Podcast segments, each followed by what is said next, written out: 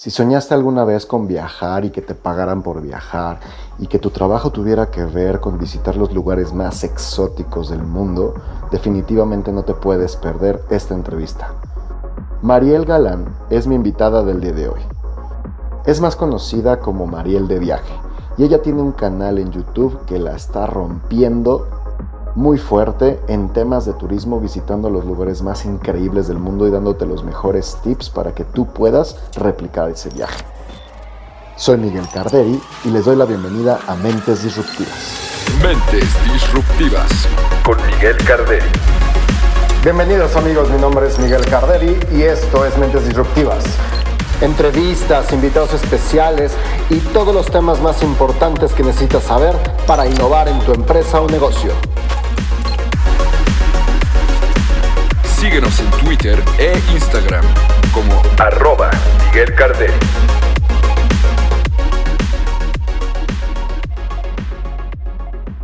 Amigos, ¿cómo están? Soy Miguel Carderi y estamos otra vez en Mentes Disruptivas. Y estoy muy contento porque hoy tengo de invitada a Mariel, Mariel de Viaje, una gran youtuber, eh, generadora de contenido, pero sobre todo muy divertida porque su contenido, para los que no la conozcan, eh, busquen Mariel de Viaje, pero su contenido es mucho de turismo, pero con un estilo muy distinto y muy fresco y me encanta tenerte aquí. Muchas gracias por estar aquí con nosotros. No, hombre, gracias a ti, Miguel, gracias por esta invitación. Súper contenta de compartir con toda tu audiencia parte de mi experiencia y también muy feliz de que me hayas invitado a tu podcast, mijito. por cierto, eso es una de las grandes particularidades que quiero preguntarte de dónde salió justamente esa parte de, los mijitos y mijitas. Eh, pero antes de eso, quiero preguntarte algo. ¿Tú a los seis años qué querías ser? ¿Cómo era Mariela a los seis años? Eh, ¿Cómo era tu infancia? Mariela a los seis años era una niña exageradamente, mi, abuelita me decía la perico, imagínate, este, exageradamente extrovertida. Me encantaba comunicar todo, todo lo que veía, todo lo que estaba a mi alrededor. Uno de mis juegos favoritos, me acuerdo muy bien, era recortar eh, imágenes, eh, fotografías más bien de periódicos y pegarlas en cartulinas y escribir una historia acerca de lo que yo veía en la imagen. O sea, creo que desde chavita tenía en la sangre la comunicación y el periodismo en general, porque ya cuando crecí, me di cuenta que en realidad quería eh, algo mucho más especializado y fue así que decidí ser periodista. Pero desde chiquita me, encantaba contar historias. Este, de hecho, gané y todo el rollo, curso, eh, concursos de mm, oratoria. Eh, como cuentista, porque me gustaba mucho improvisar y platicar cuentos. Y un día en la primaria se dieron cuenta que tenía como esta eh, vocación por hablar y comunicar las cosas y dijeron, oye, pero ¿de dónde te sacas esos cuentos? ¿Los lees o qué?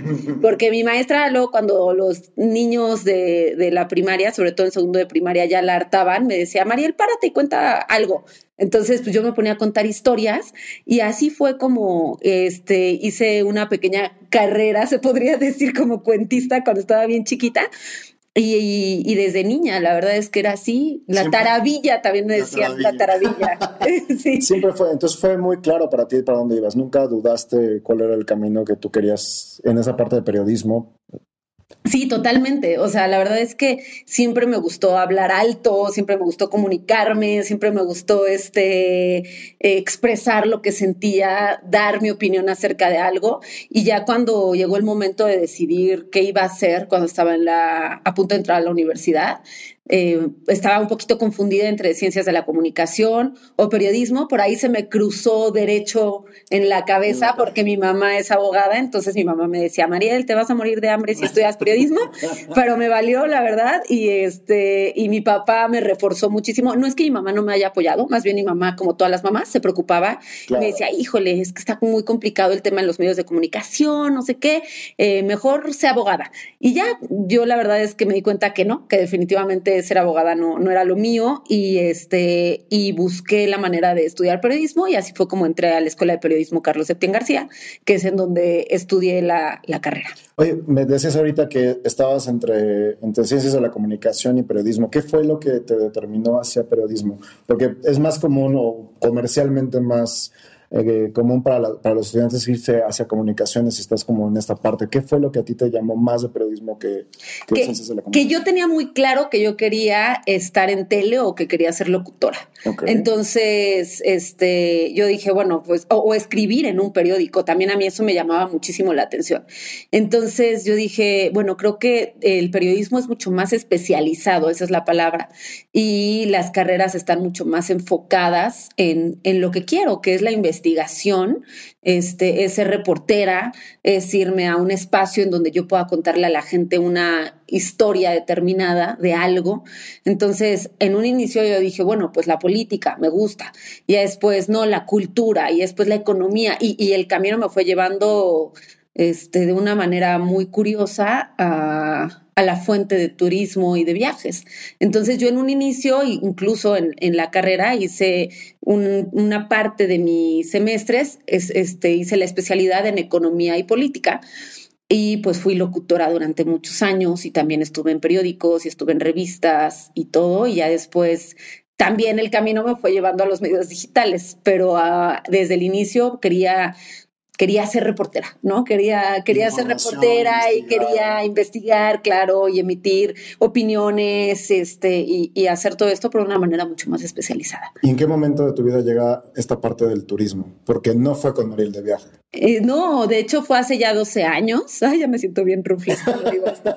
Este, fue hace ya 12 años. Fíjate que cuando yo estaba más o menos, ¿en qué será? Como en el séptimo semestre de la carrera, yo estaba en Radio Fórmula, porque además yo me dediqué a hacer en mil lugares eh, mis prácticas profesionales.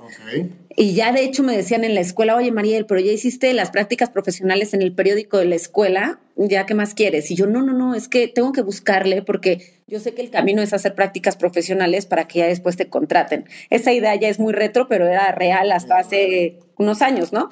Este, y ya eh, entré así al Sol de México primero eh, empecé a escribir, escribí ahí tres artículos y yo fui la más feliz al ver mis publicaciones en el periódico sin mi crédito, claro está, porque no me querían dar crédito. O sea, yo escribía, pero me decían, no te podemos dar tu crédito porque no eres de la nómina del periódico. Entonces, pues, este, nada más eres una practicante que está escribiendo y que escribe bonito, pero no te podemos dar el crédito.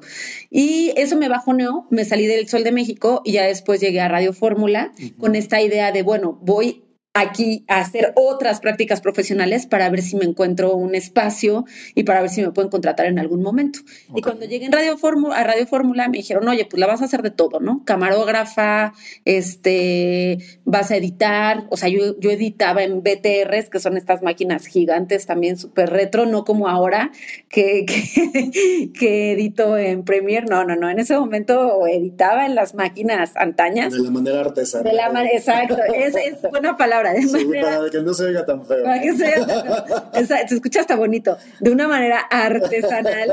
este, y editaba pues, programas, eh, noticiarios, o sea, editaba de todo. Y también estaba en cámara. Y, este, y un día, un cuate que era este productor de un programa de radio de viajes me dijo, oye Mariel, Ah, para esto me despidieron de Radio Fórmula. Me dijeron, no, ¿sabes qué, chava? Pues ya, terminaron tus seis meses de prácticas profesionales, ya, o sea, no hay trabajo. En realidad, gracias por tu, por tu, por darnos tu trabajo y tu tiempo y tu bonita aportación, pero no hay ni para tu gasolina. Entonces, pues ya, llégale, ¿no? Porque ya vienen más personas que quieren practicar. Entonces, este, ya cuando me iba, pues bien triste, la verdad, me despedí de, de las personas con las que hice amistad y una de esas personas era un productor, es un productor de radio, de un programa de radio, este, que duró y no, todavía sigue, todavía sigue al aire. De hecho, la fórmula del turismo se llama. De hecho, escuchen ese programa. Es buenísimo con eh, Víctor Blasquez, que es una persona que me abrió las puertas, y Luis Lobato, que Luis Lobato era el productor de ese programa, y me dijo, oye, Mariel, pues sabes qué? que no tengo telefonista. Entonces yo sé que tú ya te vas. Yo tampoco pago, pero estaría bien. Yo tampoco pago, claro, ni la gasolina, pero pues estaría padre que vinieras al programa de radio para que pues aprendas un poquito de, de radio Y ya lo, la verdad es que yo me maravillé. Llegué a mi casa bien entusiasmada y les dije a mis papás, oigan, ¿qué crees? Que tengo una oportunidad de entrar a un programa de radio de viajes. Y me dijeron, ajá, ¿y te van a pagar? Y yo, no. Y ya fue como de hija, pero pues a ver, por favor, a ver, por favor valórate, autoestima. Este, y ya me dijeron, no, pues está cañón, pero si tú quieres, dale, ¿no? El programa era los sábados a las 8 de la noche y este, pues yo iba muy entusiasmada a contestar los teléfonos y era un programa de radio de viajes. Entonces eh, ahí conocí los viajes y el turismo y me enamoré y dije, wow, ¿qué es esto? O sea, a mí en la carrera nunca me enseñaron que existía esta fuente. En la Carlos Septién forman mucho para ser un periodista de política, de economía, de cultura, de deportes. En líneas más formales sí, y tradicionales. Sí, y todos mis cuates estaban en esas filas, ¿no? O sea, se dedican a esas fuentes y se dedicaban en ese momento también. Entonces yo dije, ching, ¿qué es esto, no? ¿Qué es este mundo del periodismo de viajes y turismo? Y yo no me había subido ni a un avión. O sea, yo viajaba con mi familia de manera, la verdad, bien modesta. A mi papá le encantaba ir a Acapulco y nos la vivíamos en Acapulco, en Tlaxcala y en, lugares, este, pues como más cercanos a la Ciudad de México. Entonces, pues yo ni, te digo, ni me había subido a un avión. Y un día le pregunté al productor, ah, perdón, al el titular del programa de radio, oye, ya después de que me conoció, oiga, pues usted cree que yo pueda tener una participación en el programa, o sea, yo sé que soy la que contesta los teléfonos, pero mire, estudio periodismo y todo. Ya me dijo, bueno, pues si quieres dar el clima. Y yo dije, chambón, bueno, pues gran oportunidad. No, y la fue, porque de ahí todo todo caminó increíble. Sí, entonces daba el clima y todo, y ya un día él me dijo, oye, pues si quieres, puedes este, dar eh, reportajes de, de, viajes, ¿no? Y yo le dije, es que no he viajado tanto. Y él me dijo, pues tú dale, investiga y todo. Bueno, pues va. Y un día llegó y me dijo, oye, ¿qué crees? Que tengo un viaje de prensa, pero yo no puedo ir. ¿Quieres ir? Y yo, ¿cómo? Un viaje y yo tengo que pagar. ¿Y, cómo funciona? Es que no entiendo, pero eh, mis papás les tengo que decir que me apoyen con los boletos de avión o qué onda. Y me dijo, no, no, no, no, no no, o sea, tienes que ir a hacer tu trabajo como periodista, hacer tu reportaje.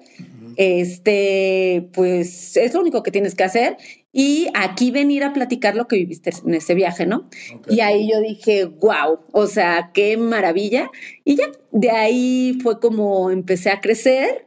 Estuve en el programa de Radio Fórmula durante varios años y ya después entré a Grupo Imagen y me dieron este, un programa de radio en FM. Fui eh, co-conductora y productora de ese programa de radio y a mis 22 años estaba conduciendo en FM y ya después de ahí eh, fui productora de un programa de televisión de viajes y empecé a colaborar para muchísimas revistas y para muchos periódicos, para dónde ir, dónde ir de viaje, para Playboy, para el periódico Excelsior y para muchos otros medios de comunicación tradicionales y en todos me enfoqué siempre en viajes y turismo. Oye, esta parte que decías, me a tantito, de tu formación, por supuesto, de manera tradicional se va mucho por la universidad y por tus compañeros y por lo que te, empujan esa parte, la parte política, la parte económica, como dices también la parte de deportes, que es como lo, más taquillero.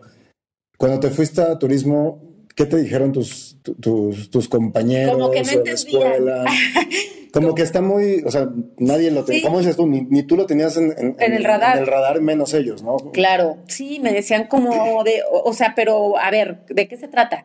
¿Y cómo que te vas a ir de viaje? ¿Y cómo que vas a hacer un reportaje? No, no entendían mucho y ya después, este, pues ya también obviamente ellos cuando entraron a medios de comunicación se dieron cuenta que la fuente existía. Y yo incluso, o sea, ya ellos teniendo como esta referencia de que en los periódicos o en los medios de comunicación en los que estaban también eh, tenían estas secciones o en el periódico o hacían ediciones de revistas de viajes y decían, ah, oh, o sea, ya entendí, ya entendí como por dónde va el asunto y yo a todos les decía, ¿eh? hasta la fecha, vénganse a turismo, vénganse a viajes, es la fuente más noble, es la fuente más bonita y es la fuente, pues que en lo particular siento que te deja demasiadas satisfacciones. Digo, ¿a quién no le gusta viajar? No, aparte de cada viaje dicen que es enriquecedor porque es toda la experiencia, es algo que se te queda siempre, ¿no? Totalmente. Y el hecho de, digamos que de manera mortal ver que te pagan por viajar, ahora sí se ve muy bonito. Exacto. ¿Tú cómo ves esta industria? ¿Cómo ves la, industria del turismo? ¿Cómo ves esta, esta parte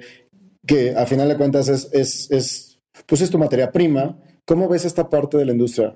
¿Qué, ¿Cuál es tu opinión en general de la industria del turismo? Mira, creo que a la industria del turismo se le va dando un peso de, diferente dependiendo del sexenio, ¿no? No me quiero meter ahorita como en temas políticas, pero sí te puedo decir que, que a la llegada de el nuevo presidente de la República, sí el turismo en general ha sufrido porque no se le ha dado la importancia ni el presupuesto que requiere y México necesita de muchísima promoción a nivel mundial este, por estos temas tan complejos que tenemos de inseguridad y por la imagen que de pronto tienen en muchos países acerca de México.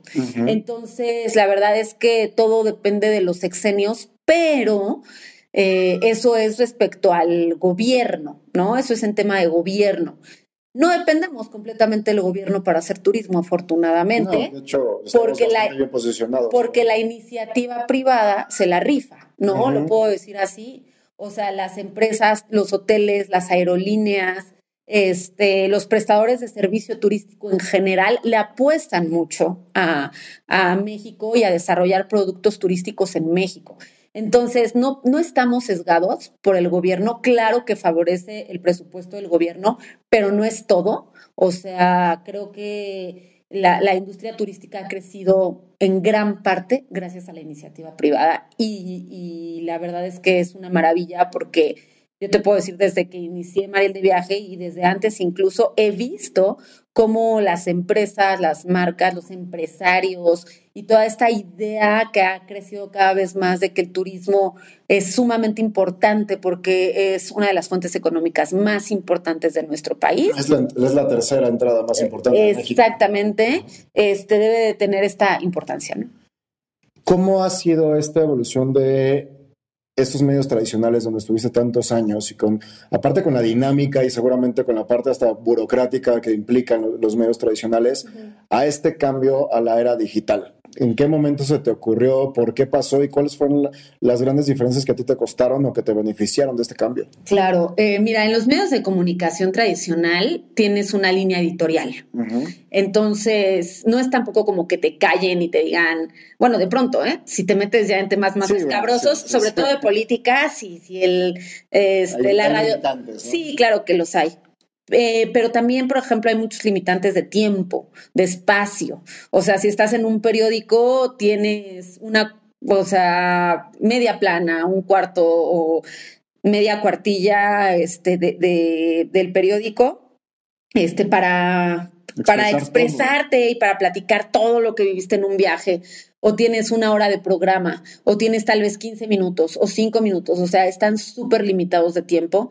Y este, y también, claro que de pronto te dicen, oye, pues sabes qué, que tenemos este contrato comercial con esta empresa y necesitamos que hables de este tema en especial. Entonces, cuando yo me di cuenta de todo eso, dije, yo quiero mucha libertad, yo quiero tener un espacio en el que me pueda explayar lo que yo quiera.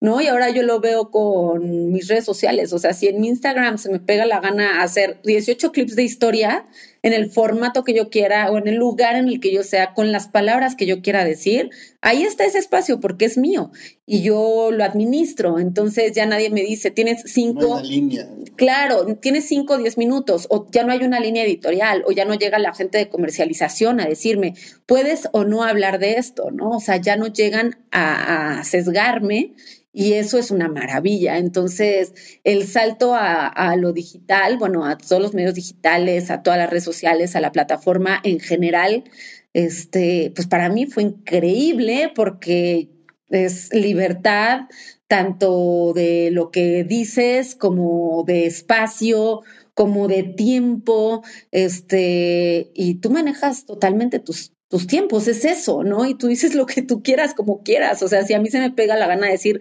mijitos, pues digo mijitos. Y si a alguien no le parece, pues que no me siga. ¿Sí me entiendes? Yo, por cierto, vi por ahí algunos comentarios en redes que hasta los, los tú los estoqueas a ellos, los buleas a ellos en vez de que ellos te buleen a ti. Pero está padrísimo esta parte. O sea, la parte bonita es la parte de libertad. ¿Cuál es la parte fea de migrar de un, de un, medio tradicional a un medio digital con tanta libertad? Porque al final de cuentas la libertad también genera responsabilidad. Claro, totalmente. Y, el estar dentro de un medio tradicional, pues hay muchas cosas que te limitan, pero también hay muchas cosas que te protegen. Claro, sí, totalmente de acuerdo. Mira, yo te puedo decir que eh, cuando, o sea, los cambios no son de la noche a la mañana y las transiciones no son nada sencillas. O sea, cuando yo estaba en los medios tradicionales, yo podía llegar a, no sé, a alguna conferencia de prensa o algún lugar y yo decía, yo vengo de Grupo Imagen, yo soy la conductora de Grupo Imagen, yo soy la reportera de Radio Fórmula, yo escribo para Excelsior. Y el nombre. Y el nombre pesa, claro, y ahí el respaldo, como bien lo dijiste. Pero ya, un, o sea, cuando yo empecé, y dije, hola, soy Mariel de viaje, fue como de, ah, chido. Bien por ti, los canapés están Exacto. Este, exacto. Eh, sí, fue, fue complicado, claro, porque no, no, no era como que nadie me respaldara, era, ah, entonces sacaste tu blog. ¡Ah, qué padre!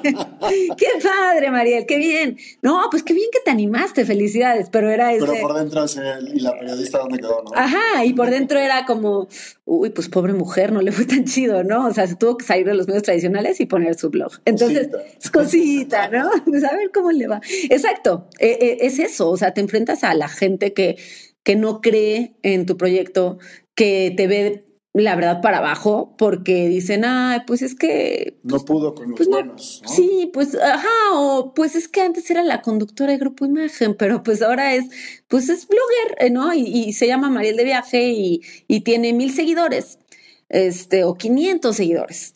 Y yo al inicio, pues claro, que, que eso decía, híjole, pues es complicado. O sea, hablando de desventajas y regresando a tu pregunta, pues claro que al inicio lo era muy, mucho. Y actualmente, la verdad es que este, el, el, único problema al que me llego a enfrentar, que más allá de problema porque no me afecta directamente, sino la, la situación que yo veo actual, es que los influencers están este, o sea, la palabra en general está mal vista, porque para mí hay buenos y malos influenciadores.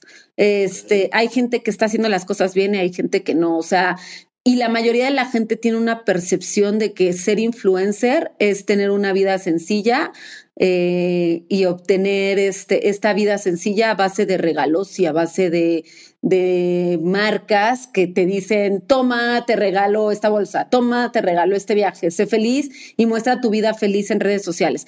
Entonces la gente tiene esa idea de los influencers y yo por eso siempre trato de separar mucho eh, y de, de decirles, ojo, o sea, Existen buenos y malos influenciadores, por un lado, y, no nada más en redes sociales. Los buenos y malos influenciadores han existido de toda la vida, de toda la vida y en todos los medios, en radio, en prensa, en este, en tele, ¿no? Y ahora en redes sociales. La, la, bronca es esta, que los ven como, uy, los influencers, pues sí, los de la vida sencilla.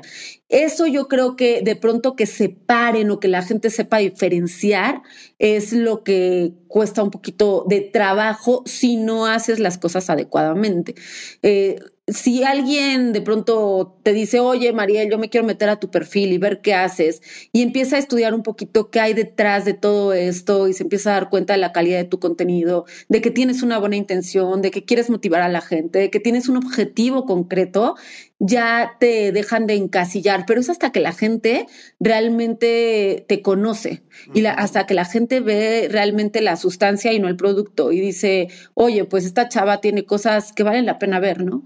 Y es creadora de contenido y, tiene una carrera detrás. Entonces, eh, quitarme esta etiqueta de, influencer. Eh, sí, no eres una chava millennial que está agarrando su celular y está, está tomando fotos, ¿no? Sí, claro.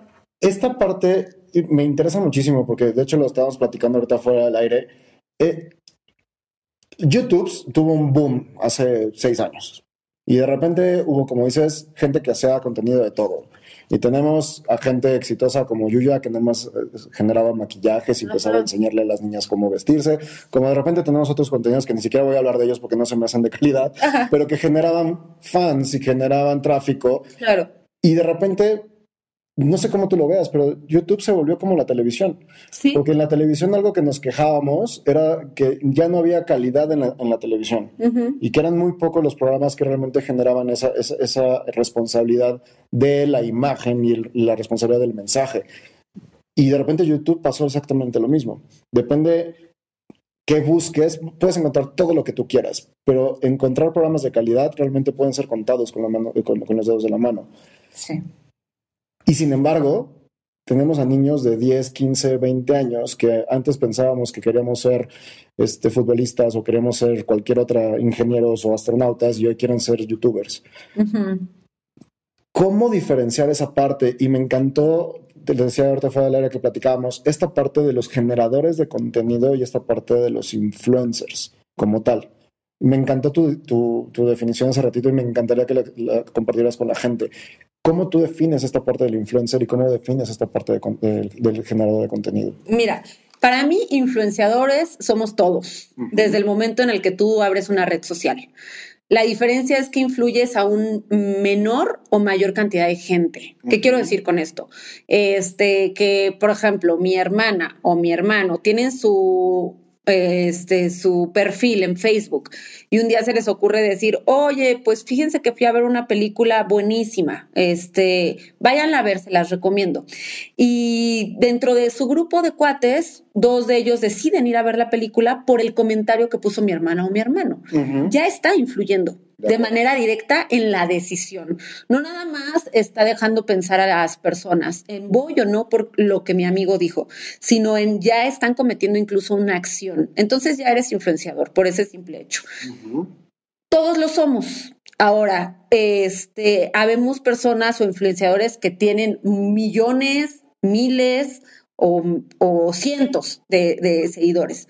Hay gente que influye de manera positiva. Hay gente que no necesita ser una figura pública ni tener miles, sino que, y seguramente también los, los tendrás en Facebook, amigos luego que ponen cada comentario que dices, sí, ¿no? O sea, aquel que se la compre, pues, este, porque podrá haber dos o tres que digan, claro, compa, estoy de acuerdo contigo, ¿no?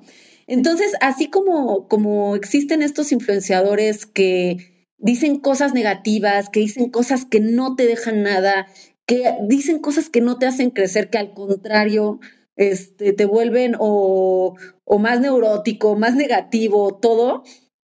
Hay personas que están buscando un impacto, están buscando provocarte algo positivo. Uh -huh. este, y regreso a lo, a lo mismo, ¿no? Seguramente también dentro de tu Facebook o tú mismo habrá gente que digas, qué chido escribe. Y su post hoy me inspiró para hacer algo. O, o lo que dijo me influyó para hacer tal cosa.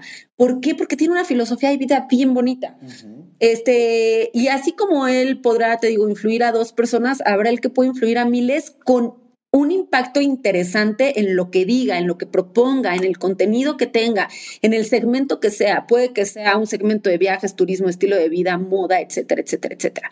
Y por otro lado, todos los creadores de contenido somos influenciadores, ¿no? Por lo que ya explicamos. Y la gente que crea contenido, lo mismo. Hay gente que crea contenido de calidad y hay gente que crea contenido que no es visualmente bonito uh -huh. o que pues es un contenido que no te llama tanto la atención. Entonces, eh, por ejemplo, en el tema de viajes, como creadores de contenido, nos dedicamos a documentar lo que sucede en un lugar eh, para darte recomendaciones de utilidad y que tú sepas a dónde ir, cómo llegar, cuánto te cuesta, y que no solamente este, te dé yo recomendaciones de utilidad, sino que te inspire y que un día tú digas, ¿sabes qué? Vi un video de Mariel y está buenísimo porque me inspiró cañón a salir y recorrer el mundo. Yo tengo un video, la verdad que le gustó un buen a la, a la gente, sobre todo a las mujeres, porque lo lancé en el Día Internacional de la Mujer hace ya van a ser dos años, y ese video eh, yo le digo a las mujeres, no estás sola, es una campaña que se llama No estás sola, uh -huh. y les digo, hay miles de mujeres que, san, que salen a viajar solas y acompañadas también y todo, pero que allá afuera encuentras a una mujer que al igual que tú está viajando y está explorando el mundo y está súper inspirada y, este, y así como ella, tú atrévete, viaja, eh, inspírate, busca esos caminos, encuentra nuevos senderos, por más romántico que se escuche, pero es real, prueba comida distinta, este, adéntrate a las culturas, a las tradiciones de ese lugar. Entonces, cuando ya una persona provoca un impacto así, es ya cuando ves la diferencia y dices, Sí, o sea, no es lo mismo que este brother esté con su camarita en su recámara platicándome cualquier tontería a que esta persona se vaya de viaje y haga un video, pues chulo para que yo me inspire y me dé además consejos de utilidad. Y, aparte esa campaña según recuerdo porque vi el video, este, aparte te sumaste con, otras personalidades, o sea, ni siquiera fue una, realmente lo importante era el mensaje, no, no nada más el, el, yo o el, o el claro. sino que fue un mensaje comunal para para esa motivación de las mujeres, ¿no? Estuvo muy padre, por cierto. Claro, sí, sí, sí. En, en, el, en la campaña de No Estás Sola fue iniciativa de Mariel de Viaje y aquí convoqué a otras viajeras del mundo para que me mandaran sus videos y para que salieran en el video. De hecho, hice una convocatoria también entre mis seguidoras para que, bueno, no me, no me gusta tanto decir mis seguidores, mis seguidoras o fans, no. Me gusta decir entre, el, entre mi comunidad viajera o la gente que conforma esta comunidad, porque somos una familia. Entonces, entre la comunidad, yo hice esta convocatoria y les dije a las chavas, oigan, pues las mujeres que quieran mandarme su video, háganlo. Me mandaron videos bien lindos, pues ahí fue cuando hice el video de No está sola, ¿no? Y así como esa, he hecho otras campañas a las que me sumo que tienen impactos positivos. Por ejemplo, este, apenas hice una en, que se llama Ambientalista Imperfecto, en donde me sumé con, pues, con diferentes celebridades y creadores de contenido y todo.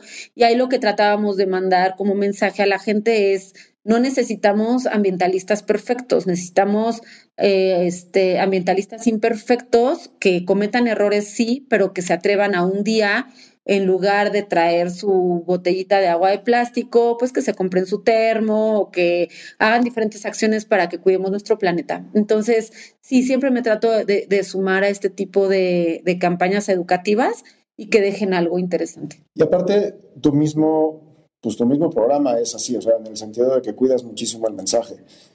Y, me encanta eh, el cuidado que tienes hasta la edición. Te platicaba también, cuando, ahorita que empezábamos, que vi tu primer video y vi tu último video de, de Xochimilco. La evolución es completamente visible, o sea, definitivamente no, no, hay, no hay comparación entre uno y otro. Y y eso justamente es de lo que quería platicarte, ese primer video. ¿Por qué nació ese primer video? ¿Cómo tomaste la decisión? Y de verdad, ¿qué dificultades tuviste para poder tomarlo? Digo, ya hablamos la parte del soporte, que, nadie te conocía de, una, de un día para otro, ¿no? Pero ya la parte de lo que es el negocio, la parte del video, el aventarte de una, de una cuestión pues de, de, voz como, era, como el radio, ya ser tú la principal de todo lo que estabas haciendo. ¿Cómo te fue en esa parte? Pues mira, yo estaba bien acostumbrada a radio y estaba detrás de un micrófono. Estaba también acostumbrada a ser productora de, un programa de tele en donde yo no era el rostro. Y aunque me llamaba mucho la atención la tele, pues nunca eh, fui conductora de, de, un programa de televisión. Entonces, cuando llegué a YouTube, me costó un buen de trabajo este, ya ponerle cara y decir, hey, hola, ¿no? Y, pensar, sí, me van a criticar hasta el cabello que no me arreglé. Este... Es que te expones, al final de cuentas te, te, pues, te, te Sí, te desnudas, totalmente. Entonces yo decía, qué pena, porque seguramente van a ver que, no sé, traigo un moco, ¿no? O sea, o seguramente van a ver que me trabo y en radio eh, ya no tenía ni una moletilla y cuando empecé a grabar mis videos tenía todas, las que te puedas imaginar. Hablaba súper formal porque yo la verdad es que soy como bien, ¿cómo te podría decir? Pues sí, desenfadada, o sea, no, no me cuesta trabajo expresarme, pero ya con una cámara enfrente yo decía, es que, híjole, no sé cómo me vean. Y si yo soy como, como suelo ser, o sea, si tan solo digo mijitos, van a decir que soy Carmelita Salinas, soy una, soy una naca, ¿no? Este, y te, te, llenas de prejuicios, o sea, porque de verdad que te da pena. Y, y mi primer video, te puedo decir que me costó un buen de trabajo, y no solo el primero, o sea, yo creo que el primer año de Mariel de Viaje me costó trabajo, o sea, yo me acuerdo un día que eh, quería grabar un video de cómo hacer una maleta y lo repetí todo el día. O sea, me paré nueve de la mañana y eran las dos de la mañana y yo no lograba grabar el video y me puse a llorar. O sea, a las dos de la mañana me puse a llorar y dije, chale, o sea, creo que me regreso a radio, ¿no? me regreso a Radio Fórmula, aunque no me paguen la gasolina. Pero sí, decía, qué triste, o sea, está bien difícil, ¿no? No está tan sencillo. Porque desenvolverte en una cámara no, no, está tan sencillo y como tú dices, exponerte ante tanta gente tampoco lo es. Entonces, este, pues así como ese video, me costaron mucho trabajo los primeros, muchísimo. Y la calidad del video y lo que yo decía, o sea, en mi primer video, y apenas lo ponía en un post cuando Mariel de Viaje cumplió cinco años, y le compartí a la gente y les decía, eh, yo, yo lo pensé mucho, o sea, yo decía, yo quiero abrir mi blog, yo quiero lanzar mi blog, pero lo pensé, lo pensé, lo pensé, lo pensé, lo pensé. Y un momento, llegó un momento en mi vida que dije, ya me vale, o sea, lo voy a bajar a hacer, lo voy a bajar a grabar el video. Yo estaba en un hotel, en el cuarto de un hotel en Cancún, y dije, lo voy a grabar. Lo grabé a contraluz, o sea, porque dije, oye, pues seguramente tengo que tener una super cámara, una super producción, que la luz me pegue súper bonito, verme súper hermosa. No, bueno. Maquillaje. Maquillaje, peinado. No, no, no, yo bajé y ya cuando me atreví dije, ya, o sea, chingas madre, lo voy a hacer. Bajé y, y ya cuando lo empecé a grabar, ni me di cuenta que lo grabé a contraluz, ni me di cuenta que ni estaba bien peinada eh, según yo me había maquillado padrísimo, pero la verdad es que no me veía súper opaca de la cara. Eh, estaba súper trabada, tenía muchas muletillas. Le dije a la gente que se inscribieran en lugar de que se suscribieran a mi canal. súper triste, fue de inscríbanse, ¿no? Como si fuera colegio. Y, ya lo, lo subí. Lo que sí me acuerdo y nunca se me va a olvidar, y es un consejo que yo le quiero dar a toda la gente que va a empezar, es que le den el peso que su proyecto requiere. Y la formalidad también, que nunca jamás demeriten lo que están haciendo. Que aunque la gente los voltee a ver y les diga, ay, este cosita, ¿no? Tu proyectito chiquito, o ay, ¿a poco? Y te atreviste, qué padre, ¿no? Pero tu video está bien gacho. o sea, que, que aunque así sea, tú le des el peso. O sea, yo me acuerdo que aunque mi video estaba gacho y todo, yo lo, lo, publiqué en mi Facebook y le dije a todos mis amigos, les pido por favor que lo compartan, que me ayuden, que de verdad, o sea, pero, pero yo además como que lo anuncié como si fuera el proyectazo de la vida. La película del año. La película del año y le di el peso, le di el peso y eso me da mucho orgullo decirlo hasta ahora. A mí me daba mucho orgullo, ¿no? A pesar de todo, me daba chorro de orgullo. Decir, sí tengo esto, o sea, sí tengo mi blog, sí tengo mi canal. Obviamente ya después me fui empoderando más porque me di cuenta que iba creciendo, que a la gente le gustaba. Y de los primeros videos, este, pues yo sufrí críticas y, y, críticas en realidad muy constructivas. Yo me acuerdo muy bien que un amigo, que el esposo de una amiga me dijo, oye, vi tu primer video, felicidades, pero oh, ¿no te parece que estaría mejor que escribieras un guion? Y yo, uy, pues sí escribí según yo uno. Este, porque como que decías muchas cosas que no me cuadraban y como que me perdí, no sé qué, y era un video de dos minutos. Entonces, este, yo recibía esas críticas y un día le dije, hice como un focus group y le dije a mis amigos, oigan, quiero que vayan a mi casa, por favor, y que opinen y que me digan qué, o sea, que, que, qué le sumarían o qué le quitarían a este video en qué, estoy bien, en qué estoy mal, y que me den su punto de vista. Me interesa muchísimo. No me vean como Mariel, su amiga, véanme como una chava que acaba de abrir un blog. Entonces, hacer focus group con tus propios cuates, luego de verdad es bien padre. Y este, y eso, yo creo que darle, darle el peso a tu proyecto, pues ya, ya ni me acuerdo de tu pregunta. No, era justamente esos primeros años, de las ah, dificultades, porque hoy si te buscan como Mariel de Viaje, van a, van a ver los videos con una producción increíble, con fotografía increíble, con un chorro de seguidores, etcétera. Pero no fue siempre así. Y aparte, tú venías de un, medio tradicional, entonces, y aparte, como dices, radio. Y de repente estar en radio, que lo único que escuchaban era tu voz, de repente estar en cámara enfrente, pues no es nada sencillo. No, nada. Y la otra es que también te quiero preguntar de ese primer año. ¿Cómo era Mariel de viaje ese primer año? O sea, ¿cómo? Porque hoy tienes la producción, hoy tienes, pues ya, ya te conocen, ya, ya, ya, ya no eres la niña del blog, este, y es, digamos que se te abren las puertas relativamente más fácil. Claro. Pero hacer un blog de, de, viaje, pues es una inversión bastante amplia. Sí. Y cuando no, cuando no eres nadie, digamos que comercialmente, es muy complicado. ¿Cómo fue ese primer año del negocio de Mariel de Viaje?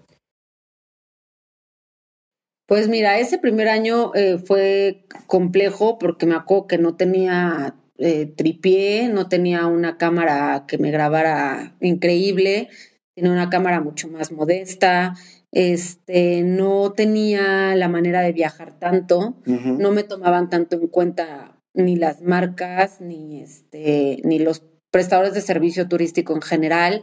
O sea, cuando sucede que cuando te dedicas a los viajes, te, te hacen invitaciones para que viajes a diferentes sitios, ya sea que lo hagan empresas directamente, o sea, hoteles, aerolíneas. Te digan, oye, abrimos una nueva ruta y quiero que vengas y la conozcas, y, la conozcas y hables de ello, ¿no? O las secretarías de turismo que de pronto organizan viajes de prensa. Entonces a mí no me daban tanto ese lugar, pues porque me veían muy, muy bebé, ¿no? O sea, era como, ah, bueno, pues está padre su blog y su iniciativa, pero está iniciando. En esos peros yo me quedaba pues en la frustración de decir, ni modo, o sea, tengo que ver la manera. Entonces fue cuando empecé a grabar más tutoriales. O sea, yo, yo, creo que siempre te debes de buscar, debes de buscar la forma, ¿no? Hay mucha gente que me dice, Mariel, es que quiero iniciar mi blog de viajes, pero no tengo dinero para viajar. Y yo les digo, es que ¿por qué te cierras? O sea, acuérdate que puedes ser un viajero en tu propia ciudad, en tu propia colonia incluso. ¿por qué no empiezas a hacer videos de tu ciudad? Y este, y le dices a la gente cómo ser un turista en su ciudad. O sea, ¿por qué a fuerza tienes que irte a Timbuktu el primer año? Sí, o sea, también que la gente se ponga en su realidad, ¿no? Y que, que vean cuáles son las herramientas que tienen y que no se cierren.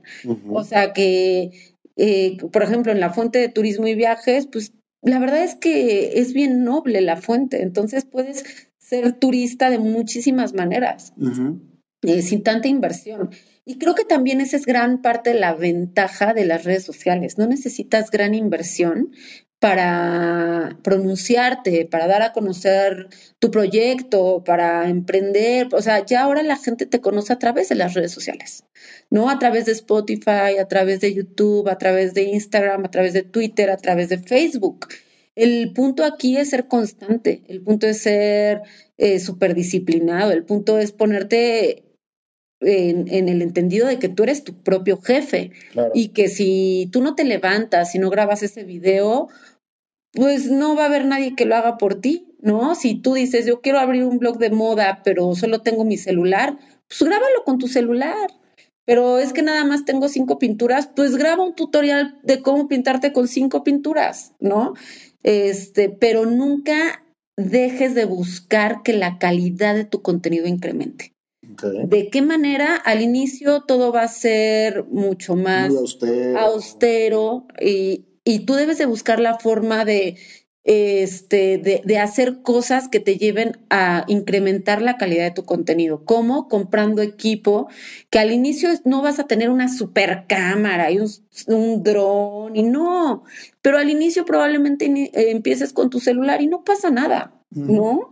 Siempre y cuando estés en constante búsqueda de eso y siempre y cuando digas, ok, ya tengo, o sea, eh, estoy de acuerdo que ahorita tengo esta cámara y después voy a buscar una cámara de mejor calidad, pero también después voy a buscar incrementar la calidad en todos los sentidos de mi contenido. O sea, mis fotos no pueden seguir siendo las mismas. ¿Por qué? Porque mi cámara ya va a ser mejor. Este, mis intervenciones no pueden seguir siendo las mismas. ¿Por qué? Porque ya voy a tener más experiencia. O sea, apenas me encontraba a un mini mijito viajero que es un niño que quiere abrir su blog y me decía, oye, es que mi, mi mamá no me deja abrir mis redes sociales, ¿cómo le puedo hacer? Porque ella me dice que yo le dije, o sea, me dijo, yo quiero ser youtuber y yo quiero abrir mi canal en un año. ¿Cómo? O sea, ¿puedo iniciar con algo ahorita? Y le dije, claro que sí. ¿Tienes una tablet, un celular? No. ¿Tienes espejo? Sí. Ah, bueno, pues entonces enfrente de un espejo, todos los días te vas a poner a practicar y vas a, primero vas a pensar el nombre de tu blog, dos, vas a pensar cuáles son los temas de los que vas a hablar, tres, te vas a documentar acerca de esos temas y cuatro, te vas a poner a practicar enfrente de un espejo todos los días. Ah, pero eso me ayudará, por supuesto que sí. Entonces, el punto es que busques las herramientas que tienes para ir creciendo y que, y que empieces. Ese es el punto, que partas de algo y que también eh, te pongas el propósito de, voy, estoy empezando así, no te desesperes, tengas paciencia y pienses, voy a crecer. Porque si lo hago de una manera constante y si tengo la pasión por lo que hago, voy a crecer. ¿Cuándo fue el momento en que dijiste, ya la hice? O sea, obviamente no que, que seas súper top y no, en el momento, ese primer año ya me comentaste que fue muy complicado por todas estas barreras que tuviste. ¿Cuándo fue el momento que dijiste, esto ya pegó? Cuando yo me la creí. O sea, va a sonar como súper, ay, qué jalada, Mariel. Pero es en serio, cuando yo me la creí, porque eh, al inicio para mí era muy complicado. O sea, era difícil verme y decir, ay, pues lo estoy haciendo bien. y llegó un momento en el que dije, soy fregona, ¿no? Y sí puedo. Igual no tenía miles de seguidores, pero me la creí y empecé a ser mucho más segura de lo que estaba haciendo y empecé también a darme cuenta que impactaba a la gente. O sea, no necesitaba miles, necesitaba de pronto dos que me dijeran, oye Mariel, me inspiraste, ¿no? Que eso es lo que yo quiero provocar en las personas, inspiración, que viajen. Me inspiraste y viajé. El día que me empecé a encontrar gente también en la calle y que me decían, Mariel, no manches, es que vi tus videos, dije, wow, ¿no? O sea, primero me la creí y ya después lo empecé a proyectar y luego de eso me di cuenta que, que creaba, más bien que ya tenía una comunidad que empezaba a crecer, en las que tenía un impacto y personas en las que generaba un impacto bien bonito.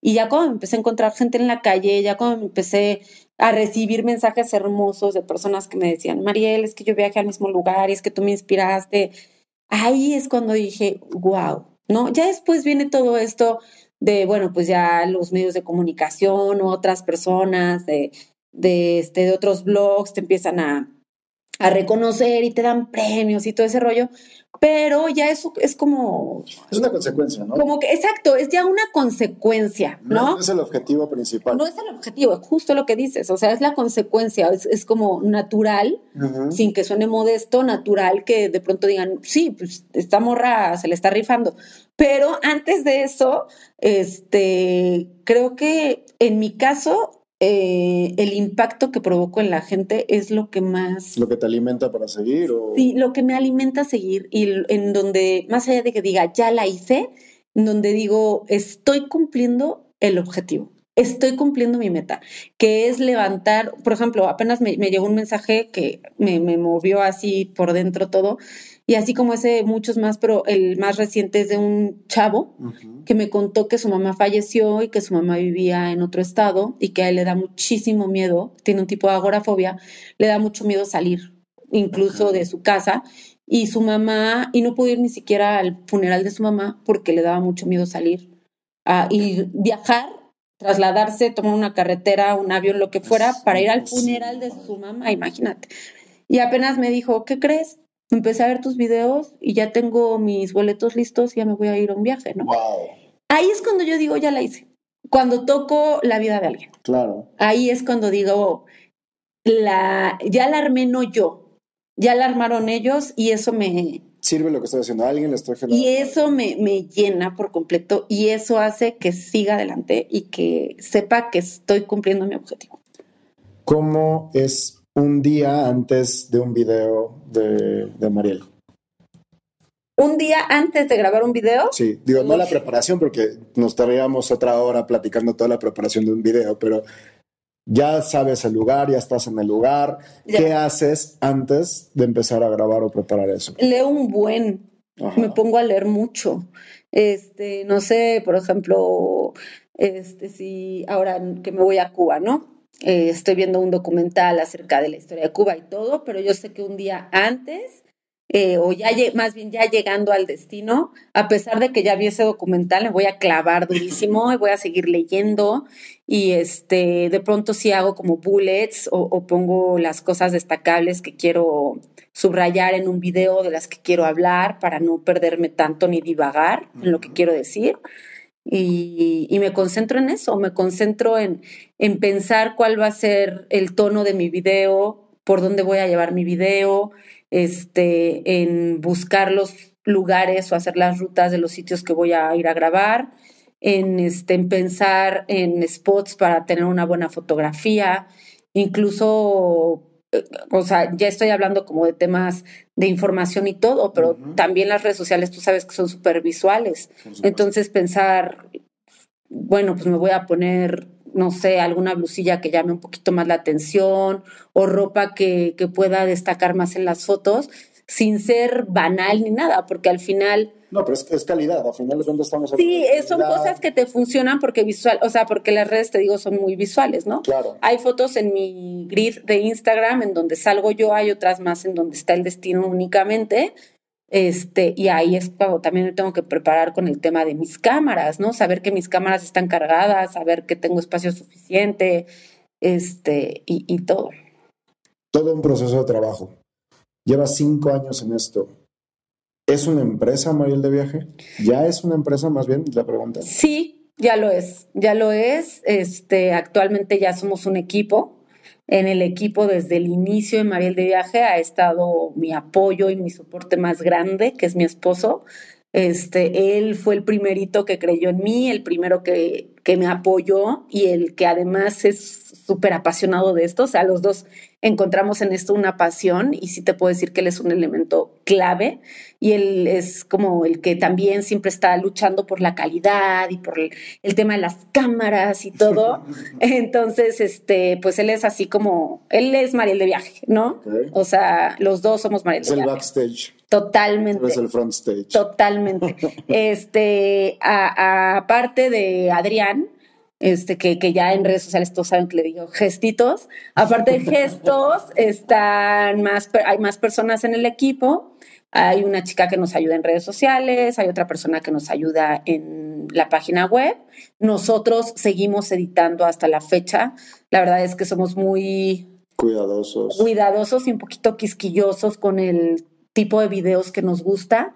Entonces, sí buscamos siempre que esos videos tengan nuestro toque, nuestro estilo, nuestra esencia, todo.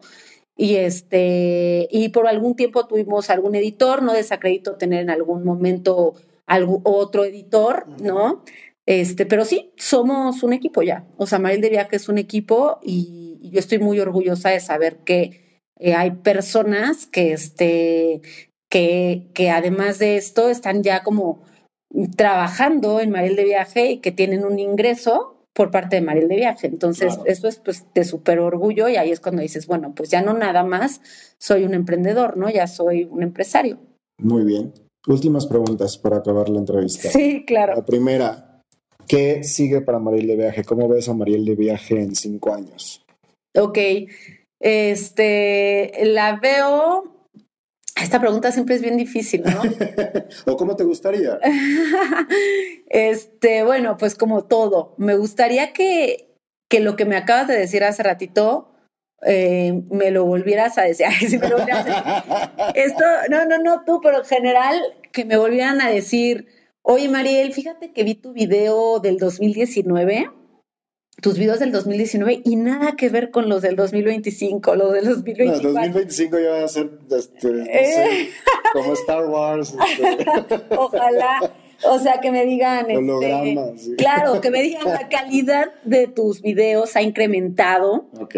Que sea muy visible eso, porque siempre te digo, estamos en constante búsqueda de esto. Entonces, me encantaría que, que dijeran, qué padre, Mariel, ¿no? La, la calidad ha incrementado me encantaría, no por cantidad, por calidad, permanecer con la misma calidad de seguidores, porque puedo presumir de que tengo seguidores exageradamente fieles a los viajes y gente que crea una conversación demasiado sana en Mariel de Viaje. Entonces quiero que eso perdure, o sea, quiero que si crece la comunidad, siga siendo una comunidad llena de gente de calidad sana.